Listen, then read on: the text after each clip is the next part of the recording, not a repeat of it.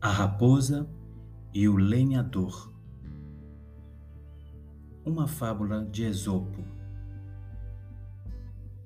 Uma raposa que fugia de caçadores avistou um lenhador e suplicou-lhe por um esconderijo.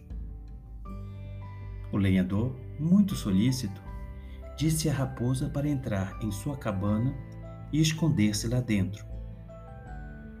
Alguns instantes depois, os caçadores chegaram e perguntaram ao lenhador se ele não havia visto uma raposa passar por ali.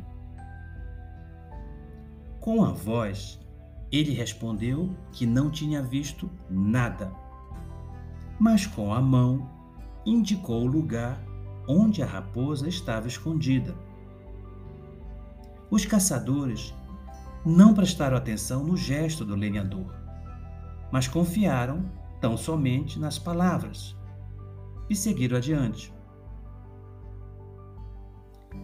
A raposa, vendo-os se afastar, saiu e foi embora sem dizer uma palavra. Quando o lenhador a repreendeu por não demonstrar nenhuma gratidão, uma vez que havia salvado sua vida, a raposa respondeu: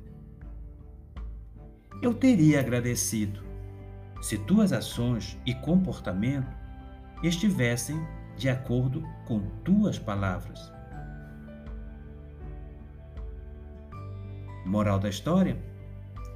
Essa fábula poderia ser aplicada a pessoas que fazem profissão de virtude e, na realidade, agem como canalhas.